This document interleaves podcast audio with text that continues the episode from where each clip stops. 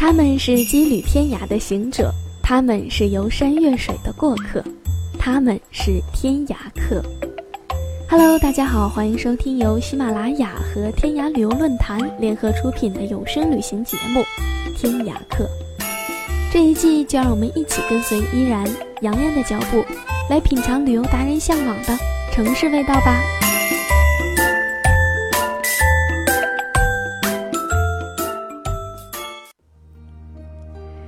嗨，大家好，欢迎收听这一期的《天涯客》，一城一味，我是依然。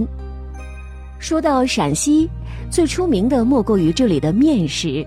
这一期让我们跟随天涯客旅游达人蓉蓉姐吃遍陕西面。嗯嗯，都有啥面嘛？给咱介绍一下去。对，油泼面加一口，香的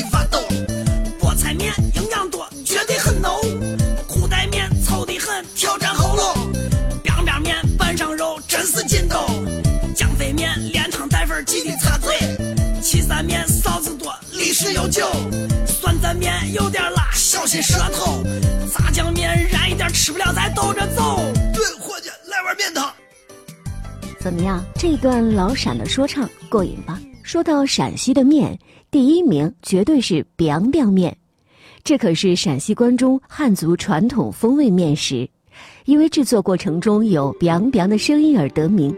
特指关中麦子磨成的面粉，通常手工拉成长宽厚的面条，由上等面粉精制而成，用酱油、醋、味精、花椒等佐料调入面汤，捞入面条，淋上烧热的植物油就可以了。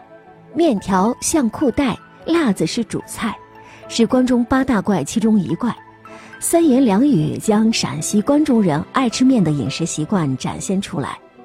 老陕人端一大碗的 biang biang 面，陕西关中有一句老话：“油泼辣子 biang biang 面”，馋得爱吃面的人流口水。最古老的一种是擀厚切宽像裤带，爽口耐饥聊得太，辣面拌盐热油泼，调面夹馍把面下。陕西八大怪，其中面条像裤带就是指这种面。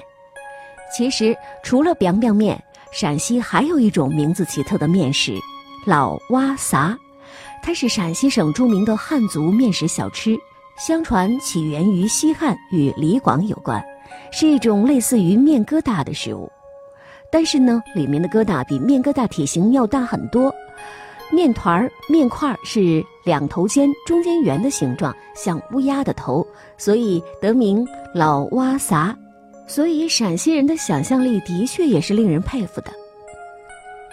上一期我们品尝了腊汁肉夹馍，其实腊汁肉除了夹馍吃，还可以用来拌面。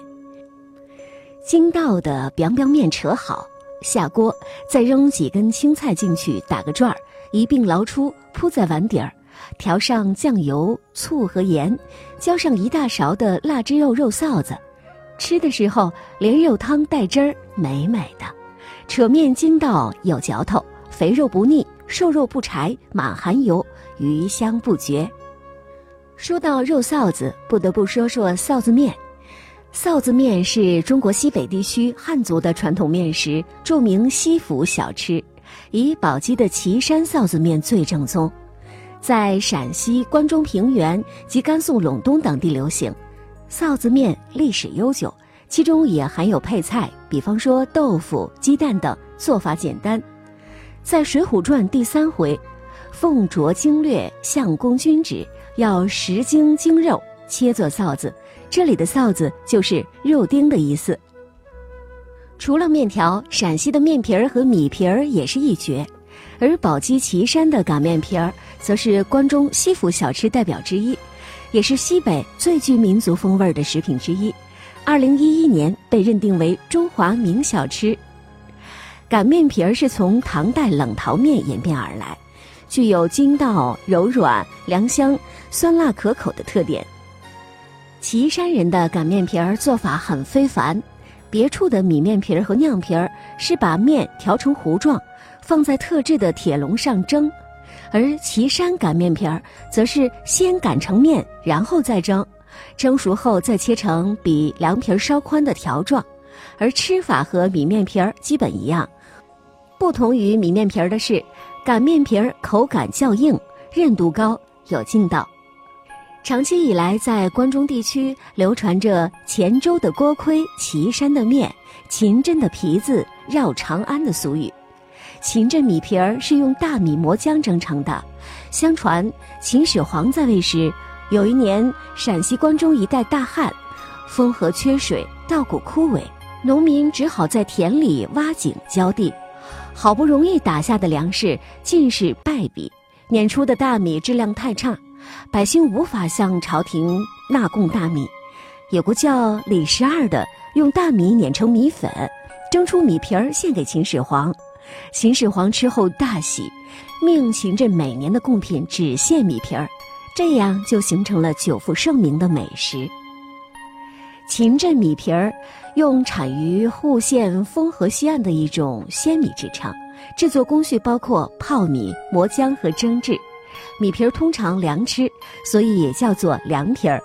师傅当着顾客的面儿，用一把几十斤重的大刀，把整张的米皮儿切成细条，拌上特制的辣椒油、醋和盐，加上芹菜丁儿和豆芽、黄瓜丝儿等小菜，一碗碗看来红彤彤，吃来筋薄细软、凉爽可口的秦镇米皮儿就可以上桌食用了。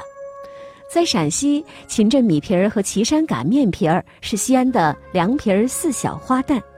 如果您想知道另外的两个小花旦是什么，以及陕西美食的地址，请关注微信公众号“天涯客旅游”，并回复“陕西加喜马拉雅”就可以查看了。好了，这一期的节目又要跟您说再见了，我是依然。欢迎您在节目的下方留言，告诉我们您感兴趣的美食和旅游目的地。